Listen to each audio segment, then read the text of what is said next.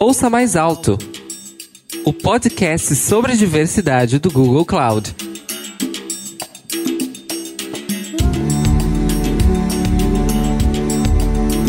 Olá, sejam bem-vindos, bem-vindas e bem-vindes. Meu nome é Melina Lopes, mas todo mundo me chama de Melu, e eu sou gerente de produto inclusão no Google Cloud para América Latina. Para quem ainda não me conhece, eu sou argentina, tenho cabelo cacheado na altura dos ombros, olhos pretos e sardas. E eu também tenho o privilégio de facilitar o Ouça Mais Alto, o podcast de diversidade do Google Cloud.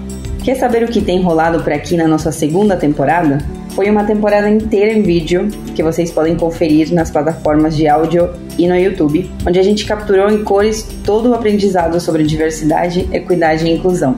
Para isso, eu recebi aqui mais de 15 convidados para falar dos mais diversos assuntos. Falamos sobre religiões de matriz africana, pessoas LGBT, nível socioeconômico, mulheres na tecnologia, pessoas gordas e produtos inclusivos, e como todos esses assuntos se conectam ao nosso mercado. Eu queria começar essa retrospectiva com um papo que a gente teve com o Rodney William, que é antropólogo, autor e babalorixá, e a fala dele que abriu a nossa última temporada. Aqui, o Rodney falou sobre como palavras e conceitos ligados a religiões de matriz africana são diretamente conectadas com o racismo e como esse processo de reapropriação dessas palavras ajuda na reconstrução de uma identidade cultural. Vamos ouvir? Bom, primeiro eu quero dizer que eu sou um macumbeiro com muito orgulho, porque é uma identidade em reconstrução. É, nós estamos nos reapropriando desse conceito de macumba e ressignificando a palavra. Porque tem a ver, antes de tudo, com a maneira como as religiões de matriz africanas foram, é, foram interpretadas na sociedade brasileira. Então, tudo que estava relacionado ao negro era ruim. Portanto, macumba passou a ser ruim porque estava relacionado ao povo negro. Só que nós acabamos é, sendo é, levados por conta do preconceito, do racismo, a acreditar que tudo que vem do negro é ruim. Portanto, macumba foi interpretada na sociedade como algo ruim. Por isso as pessoas diziam para chutar que era macumba. Chuta, né? A gente chuta aquilo que não presta, aquilo que não serve, aquilo que não é bom. É, então, tudo que não é bom é para ser chutado. Então, macumba era ruim, então deveria ser chutada. Só que eu quero dizer uma coisa. Eu acho que nessa história o próprio negro era que não deveria ter existido. Né? A intenção do chutar que é macumba, do exterminar, do eliminar da sociedade, é uma noção do racismo. Está aí um dos motivos pelo qual a gente não pode muitas vezes dizer que é de candomblé, que é de religião de matriz africanas. Porque chegando num, num ambiente de trabalho, quando a gente diz que é de candomblé, e aí, por um acaso, né, o colega de trabalho que já não vai muito com a cara da gente, porque são relações humanas. Então, todas essas relações humanas, elas vão ter é, simpatias, antipatias, e isso é normal, né? Isso faz parte das relações humanas. Mas aí, eu falei que eu sou macumbeiro um dia, no dia seguinte, meu colega de trabalho que é, a gente não se dá muito bem tropeça, fui eu que fiz uma macumba para ele. Né? Fui eu que fiz um mal para ele. Essa macumba é no sentido de fazer algo para prejudicar aquele colega. Então, muitas vezes, você tem que esconder a sua, a sua religião para manter seu emprego. O que é muito natural é que as pessoas sejam competitivas. E, obviamente, que num mercado de trabalho, as pessoas estão competindo. Elas estão buscando uma vaga, não tem emprego para todo mundo. E aí eu vou lá no meu pai de santo e peço a Exu que abra os meus caminhos para que eu consiga um emprego. Obviamente que vai ser muito bom para mim, que, que, é, que vou conseguir meu emprego, porque eu tenho fé que Exu vai me ajudar, mas vai ser ruim para o outro, é, que vai ficar, vai continuar desempregado. Só que isso não é diferente, né? O fato de eu acender uma vela para Exu e pedir que meus caminhos estejam abertos e que eu consiga um emprego, não é diferente do católico que faz uma promessa para conseguir um emprego, não é diferente do evangélico que faz uma vigília, um jejum para conseguir alguma coisa, que ora para conseguir alguma coisa. Então não existe religião sem magia. Esse final da fala do Rodney é muito significativo, porque ele passa a experiência sobre como é essa dificuldade de aceitação no mercado de trabalho para pessoas que seguem religiões de matriz africana mas a gente também tem experiências legais para compartilhar sobre isso. Experiências de comunidade e pertencimento. O João Aleixo, que é engenheiro de soluções no Google, compartilhou com a gente uma interação que ele teve que foi muito enriquecedora. Vocês sabem que eu fui iniciado e eu passei muito tempo indo de branco pro, pro, pro escritório. E tinha uma senhora da, da limpeza que ela sempre me via nas cozinhas e ela ficava me olhando. Até que certo dia eu estava indo embora, seis da tarde, ela para para mim e fala eu posso perguntar uma coisa para você? Eu quero muito perguntar, mas estou com vergonha. Não, pode perguntar. Você é do candomblé? Porque eu vejo você sempre de branco e tal. E aí eu abri um sorrisão e eu sou do candomblé. Ela, que incrível, porque eu sou, mas enfim, eu, às vezes eu fico com receio de falar abertamente que eu sou da religião e tal. E aí a gente engranou numa conversa e aí no final só fiz muito obrigado por você ter compartilhado isso comigo, porque, enfim, é, aquilo mudou um pouquinho o meu dia, assim. O que o João relata me lembra de uma outra fala dele neste episódio, onde ele disse: Pessoas candomblecistas estamos em todos os lugares. Fica o convite para todos nós de enxergar além do que falamos no dia a dia com as nossas equipes. A gente muitas vezes não fala sobre estes assuntos de religião, especialmente de religiões de matriz africana. Espero que a gente possa também abrir diálogos que gerem mais pertencimento. A gente sabe que a religião não é a única barreira de entrada no mercado de trabalho, especialmente no nosso mercado de tecnologia, por exemplo. A barreira de acesso tecnológico é ainda mais difícil de ser superada para as classes D e E da população, em que somente 3% das pessoas têm acesso a um computador. Como trabalhar com tecnologia nessas condições? Na nossa conversa com o Matheus Fernandes, fundador da Roda Periférica e da Corre, a gente falou exatamente sobre como essa dificuldade de inclusão tem raízes mais profundas na sociedade, com ideias como a meritocracia. Como um todo, assim, por exemplo, quando eu faço essa alusão do Matheus que estava com a reciclagem, não, Matheus, você consegue fazer uma faculdade, é só você se esforçar, né? é só você querer, apenas assim, como se eu não quisesse. Talvez eu nem soubesse que aquilo era um espaço para mim, já começa por ali, né? Mas eu acho que o não acesso é justamente a ideia da oportunidade, não é somente querer, quais são os meios que eu tenho, é um discurso que a gente deve sempre, ao ouvir, ter, enfim, aquele cuidado de não replicar, ter é, essa sabedoria de que a gente está falando de um sistema meritocrata, de você merece só se você se esforçar. Isso também nos adoece muito quando a gente pensa justamente na saúde mental, como a gente comentou anteriormente. O esforço que um favelado tem que fazer para conseguir as coisas é muito além. A gente tem que sempre dar um passo pensando em dois à frente.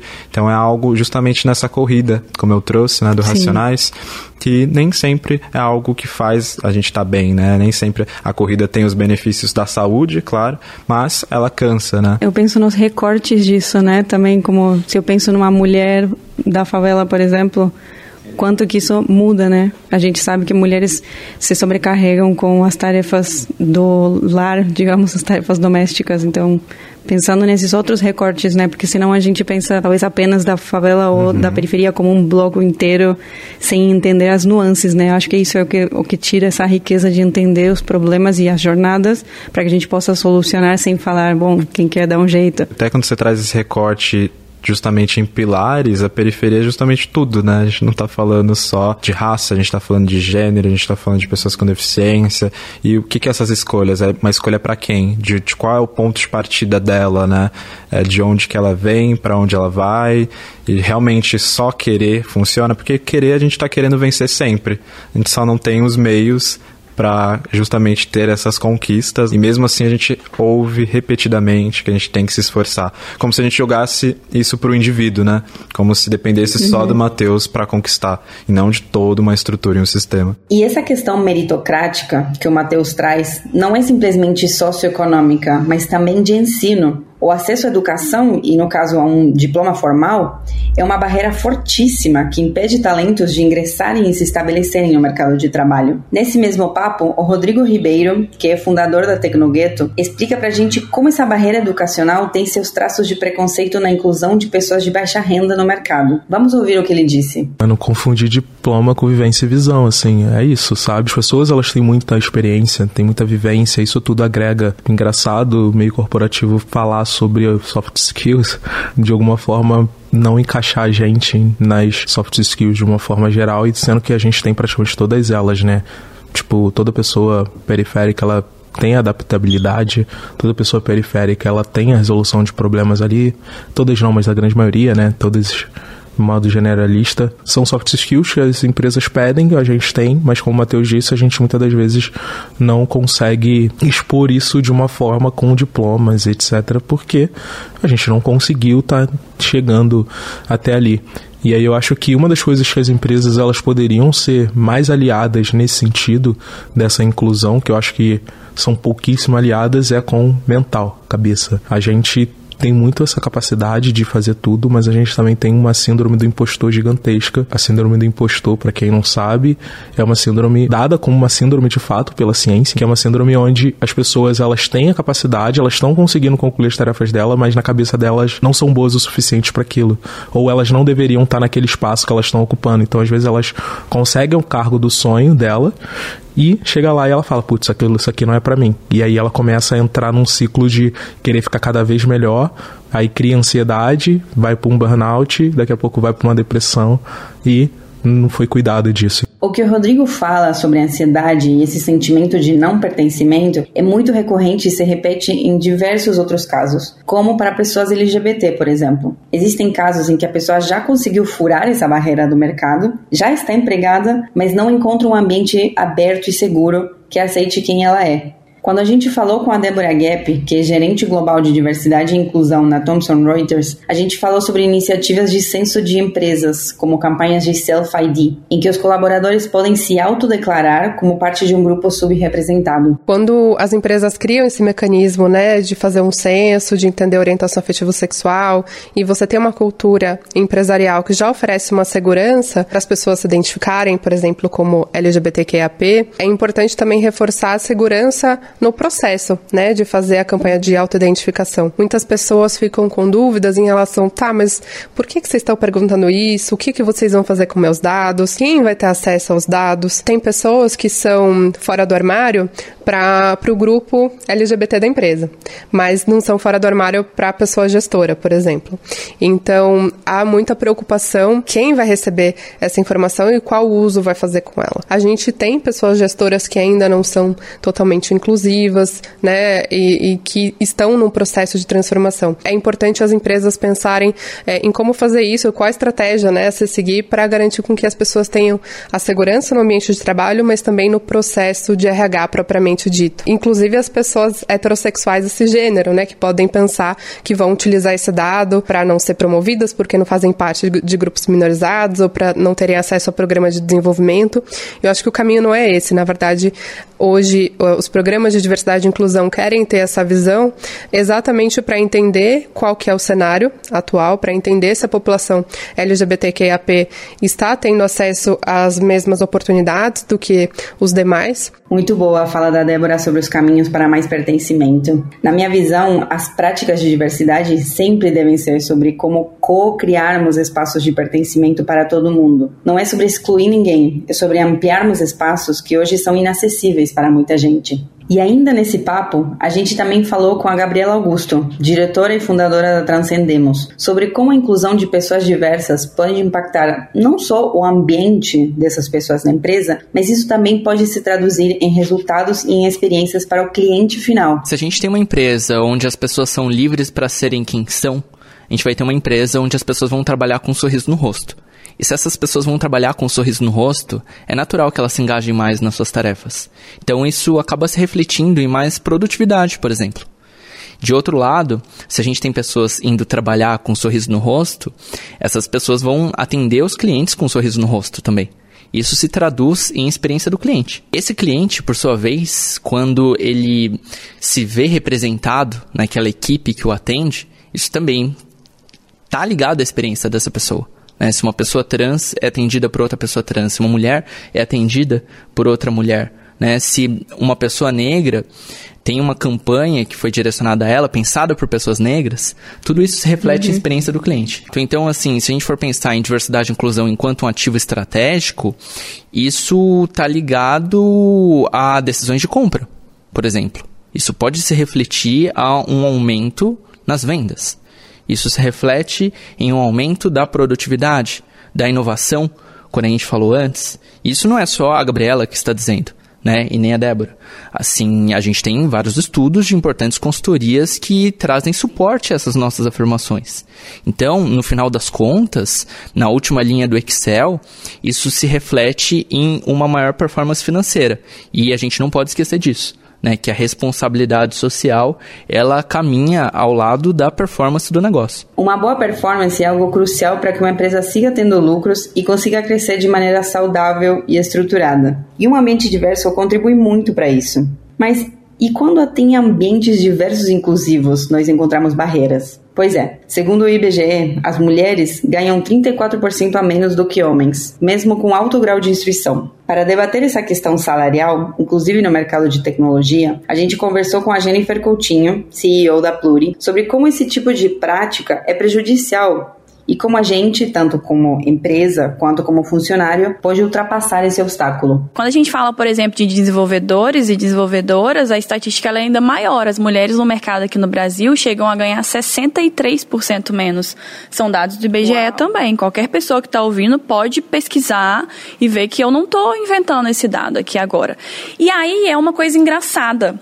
Porque você vai lá no LinkedIn e aí você vai ver um monte de gente falando assim: onde estão as mulheres na tecnologia? Não tem mulheres na tecnologia, mas as mulheres não se candidatam nas vagas na tecnologia. E aí, quando você vai ver uma vaga de tecnologia, ela não tem uma descrição minimamente atrativa para uma mulher. É sempre a fotinha do cara branco, camisa xadrez, Faria Limer no computador dele. Quando você vai fazer uma pesquisa mais interna, você vê que a diferença salarial entre um homem no mesmo nível desenvolvedor e de uma mulher é tão grande assim. Não adianta ficar fazendo esse tipo de publicação num feed, numa rede social dessa, porque tem sim, eu posso te garantir que tem mulher na tecnologia sim. E nem sempre a culpa é dela de não se candidatar para essas vagas, inclusive. Eu falo que o processo seletivo, inclusive, é uma via de mão dupla.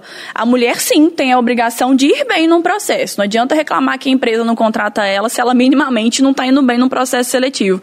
Mas a empresa não adianta também reclamar que as mulheres não se candidatam, que não tem mulher na área de tecnologia, porque eu estou falando especificamente dessa área aqui, se a gente vê dados como esse. Dados como diferença salarial, quando a gente não olha. Então, esses dados são muito reais. Muito reais mesmo. E assim, cada dia mais a gente sabe disso as mulheres têm se antenado mais para as informações. E a gente está reparando esse tipo de coisa. Então, se a empresa não se antena nesse tipo de informação e que elas são sim difundidas no mercado hoje, ela vai acabando ficar para trás. Por um lado otimista também, que é bom ver, essas informações cada vez estão mais públicas. Então, se você é mulher e está ouvindo né, esse podcast também, o que, que você pode fazer? Se você está se candidatando numa vaga e você sabe que existe uma diferença salarial tão grande assim, conversa com as pessoas da empresa, adiciona nas redes sociais, pesquisa sobre a empresa, porque já existem empresas que não têm diferenças tão grandes assim mais. Além dessas questões que a Jennifer trouxe, é importante a gente lembrar que historicamente as mulheres foram destaque do setor de tecnologia em seu início, com a equipe de cálculos da NASA na missão Apollo 11, por exemplo, e sobre como as mulheres já foram maioria nos cursos universitários de computação. Falando nisso, a Amanda Graciano, que é sócia e head de Corporate Relations na Fisher Venture Builder, deu pra gente um panorama do porquê essa situação se inverteu e como foi a sua experiência como uma mulher negra entrando e crescendo no mercado de tecnologia brasileiro. Mas é importante também lembrar que assim que surgiram os computadores pessoais, depois que provavelmente a primeira mulher teve que levar o seu computador para casa e descobriram que era possível também ter os computadores pessoais, todas as propagandas, elas direcionavam o uso do computador pessoal para homens. Então basta a gente pensar, por exemplo, vocês podem fazer essa pesquisa, quem está ouvindo a gente. As primeiras campanhas sobre os computadores pessoais eram os meninos e os homens brincando, e é naquela mesma época que a gente tinha assim, mulher pilotando fogão, eram bem aquelas campanhas super estereotipadas. É nesse momento que a gente deixa de ter mulheres trabalhando com engenharia, matemática, ciências no geral. E foi nessa hora que começou a surgir brinquedo de menino e de menina. Gente, nem a cor, a azul era a cor de menina, não era rosa, assim. Tem algum momento que a mídia como um todo começa a estereotipar muito, tanto homens quanto mulheres. E que é o momento que as meninas param de sonhar ou param de, de, saber, né, e de serem instigadas também a trabalhar com a matemática, com a ciência e com a tecnologia como um todo. Para mim, essa é uma das primeiras coisas, porque a mídia e a propaganda, ela tem um impacto muito direto na forma da população como um todo pensar, né, na grande massa. O segundo, para mim, são os exemplos. E é um pouco do que a gente está falando aqui, né? Ah, se tiver que fazer, e se só tem tu, vai tu mesmo. Porque a falta de um exemplo e de quem também você se comparar torna a jornada muito complicada, assim. Eu lembro quando eu me mudei para São Paulo, eu achei que ia ter mais pessoas negras em tecnologia. E aí, durante muito tempo, eu me vi sozinha. É levemente desesperador, porque aqui era para ser a cidade, na estatística, né? Se é a cidade mais que tem mais pessoas, tem mais de tudo Não necessariamente, depende de qual é o segmento que você trabalha, né? Hum. E aí eu tive esse impacto. Mas a partir do momento que eu comecei a ver mais pessoas, mais mulheres executivas, mais pessoas negras executivas, ainda que não fosse no meu mercado, eu comecei a perceber que dava. Como a Amanda disse, hoje ela sabe que é possível ter mulheres pretas na área de tecnologia, mas por muito tempo ela era a única ali. E a gente precisa continuar trabalhando para que essa mudança ocorra e que as pessoas possam trabalhar onde quiserem, sem distinção de crença, de raça, de sexualidade e também de tamanho corporal. No sexto episódio dessa temporada, eu conversei com o pessoal do movimento Corpo Livre sobre gordofobia e inclusão no mercado de trabalho. Até porque, de acordo com uma pesquisa do Grupo Cato, com 31 mil executivos, 61% dos presidentes e diretores de empresa disseram não contratar pessoas categorizadas como obesas. Sobre isso, a Beta Bochá, sócia do movimento Corpo Livre, nos deu uma aula sobre questões históricas relacionadas ao corpo gordo e sobre pessoas que possuem alguma interseccionalidade e por isso perdem oportunidades na nossa sociedade. Vamos ouvir o que ela disse quando a gente está falando de corpos minorizados, né, de grupos minorizados, de corpos subalternizados, quer dizer, são corpos que são vistos como menores, a gente está falando de uma mesma estrutura, que é uma estrutura de poder, no final das contas. A gente está falando de quem manda, quem tem que mandar e quem tem que obedecer. Quem tem liberdade sobre o seu corpo e quem não tem. A gente fala que os corpos é, desses grupos são corpos públicos, né? Então esses corpos eles são eles são vistos pela sociedade como corpos que podem ser comentados, alterados, né, oprimidos. A gente sabe que, por exemplo, o grupo de mulheres é um, um grupo que é visto como sendo uma coisa pública. Então você pode falar da aparência de uma mulher, você pode falar do corpo dessa mulher, você pode falar se essa mulher está bem vestida ou não. Isso uhum. não funciona, por exemplo, para um homem. Funciona muito menos. É o que a gente está falando da pressão estética, ela afeta todo mundo, mas com forças muito diferentes. Então, um homem ainda tem, carrega um pouco dessa coisa histórica da pessoa gorda ser uma pessoa da bonança, da fartura, que a gente sabe que é uma imagem que historicamente veio muito forte, Sim. né? Isso foi mudando com o tempo, da gente entender, e a gente tem até um, uma, uma percepção, assim, de que é, no momento onde a comida era escassa, né, no momento onde poucas pessoas podiam se alimentar bem, ser gordo era uma, uma percepção positiva. Quer dizer que você tinha uma capacidade e uma riqueza e que aquilo se mostrava no seu corpo. Quando a comida se tornou uma coisa mais abundante, a gente teve uma inversão desses valores e aí a gente entendeu que a pessoa que tem controle sobre o próprio corpo dela, né, entre uhum. aspas, é uma pessoa mais valorizada sobre uma pessoa que comete o pecado da glutonice. No final, tudo isso vem de um mesmo lugar, que é um, uma necessidade de controle desses corpos que são vistos como corpos menores. Então, uma mulher, ela já tem muito mais dificuldade de ser respeitada por toda a questão do machismo, né? Então, assim, a gente está falando de uma mulher cis, uma mulher trans, então a gente está falando de um outro universo que é quase completamente diferente. Uma mulher ela tem que se provar dez vezes mais do que um homem num, num, num espaço corporativo. Então, se ela Uma carregar. ainda exatamente, se ela carregar outros mais. signos de opressão, ela tem cada vez mais dificuldade. Então, uhum. essa mulher ela vai pagar um preço muito cruel para conseguir chegar naquele lugar, porque as vagas para ela são muito mais escassas. Então você vai ver que os homens têm mais liberdade de serem pessoas gordas. E mesmo assim, a gente hoje tem cada vez mais um discurso de esses homens também serem oprimidos pelos corpos deles, mas muito menos que as mulheres. Né? Então a gente vai ver que uma mulher, ela vai chegar no cargo de liderança, mas provavelmente ela é uma mulher hétero, uma mulher cis, uma mulher branca. Então, todos os outros signos de opressão dificilmente vão estar ali. Você dificilmente vai encontrar uma mulher trans trans, pansexual, negra, gorda, num cargo de liderança. Inclusive, eu não sei nem se, eu, se a gente consegue pensar aqui numa dessa pessoa. Esses traços de interseccionalidade foram muito abordados ao longo dos episódios dessa temporada. E foi muito rico poder ouvir de cada um dos convidados a sua própria perspectiva. Então, realmente, essa temporada tá imperdível. Convido vocês a ouvirem ou ouça mais alto. Nesse mesmo episódio, a Alexandra Gurgel, influenciadora e sócia do movimento Corpo Livre, nos falou de questões relacionadas ao que a Beta disse que também é, tem a ver sobre o espaço físico, como, por exemplo, o mobiliário, que influenciam na qualidade e no conforto da pessoa gorda no ambiente corporativo. Essa coisa do mobiliário é muito, muito real. Por exemplo, essa cadeira, por mais um pouquinho, poderia não dar no cair na Beta, entendeu? E aí ia ser uma situação constrangedora para todo mundo que tá aqui. E isso acontece muito. E o nosso trabalho é fora da curva, não é um ambiente corporativo. Então, assim, essa diferença do, do, do presencial pro online, ficar em casa. Porque tem mais liberdade de poder mostrar mais a sua capacidade do que só a sua imagem, que às vezes bloqueia tudo. A maior violência era na hora do, do, almoço, né? Ai, você vai comer isso?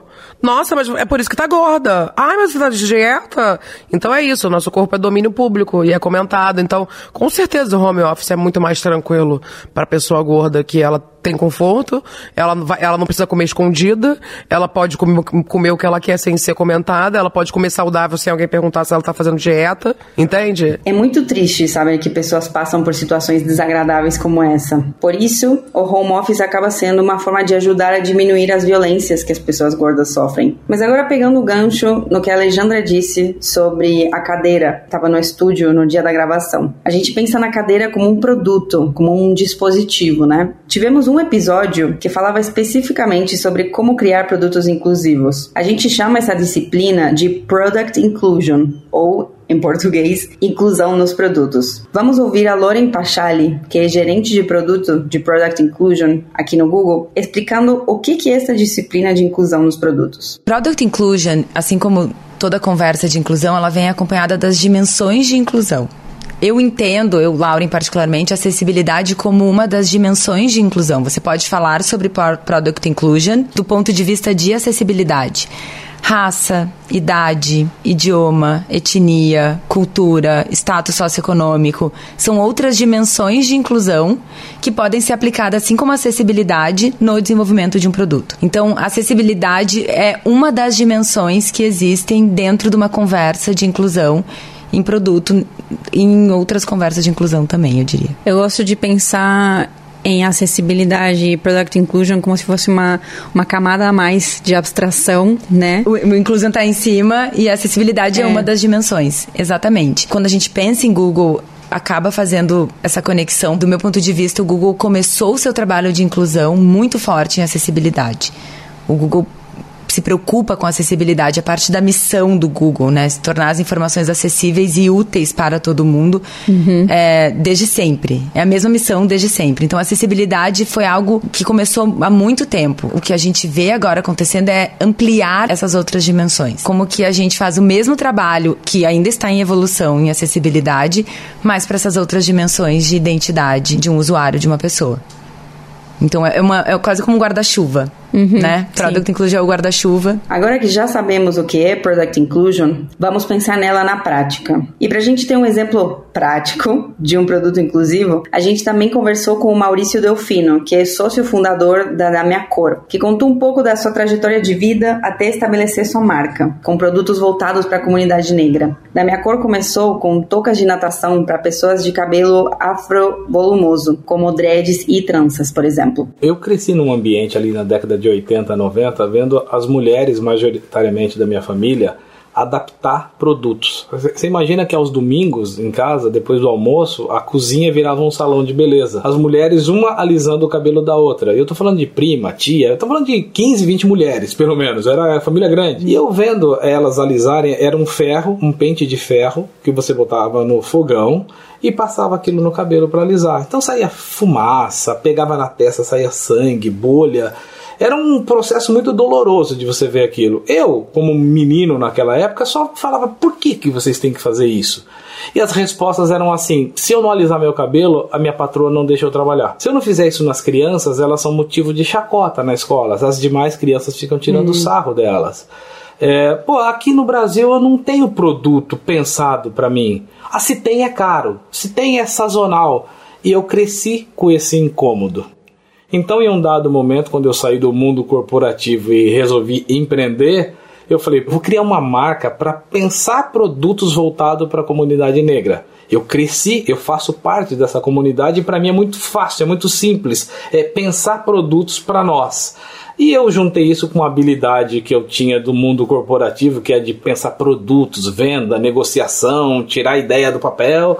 E nisso eu falei, bom, tá aí. Vai ser uma marca para pensar produtos inovadores e socialmente inteligente para a comunidade negra. É assim que nasceu a da minha cor em 2018, janeiro de 2018. Falando da touca descartável especificamente, a minha mulher ela, ela é da área da saúde e ela sempre precisou usar duas toucas para fazer o trabalho dela. E aquilo me incomodava. Eu falei, cara, como assim? Você precisa usar duas, três toucas para fazer seu trabalho? Não tem uma touca que comporta teu cabelo, que é afro volumoso? Não, não tenho. Pesquisa, pesquisa, não acha, não acha, não acha. E, pô, pera lá, vamos criar esse troço.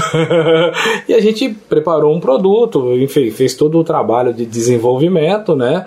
É, patenteou a ideia, obviamente, e aí começamos a trabalhar ela no mercado. E em um dado momento, um dos clientes foi a Boticário, que procurou a gente para implantar na fábrica da Bahia do Paraná. Espero que saber mais sobre Product Inclusion e diversidade ajude a sua equipe a gerar mais ideias sobre como criar pertencimento.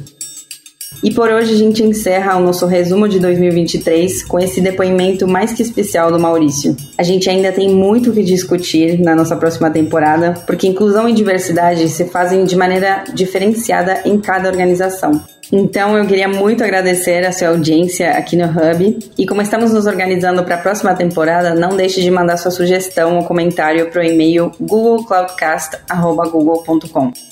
Não deixe de seguir Ouça Mais Alto dentro do nosso Hub, o Google Cloudcast, na sua plataforma de áudio preferida, para ficar por dentro das novidades e, claro, para não perder a estreia da próxima temporada. Nos vemos em breve. Ouça Mais Alto, o podcast sobre diversidade do Google Cloud.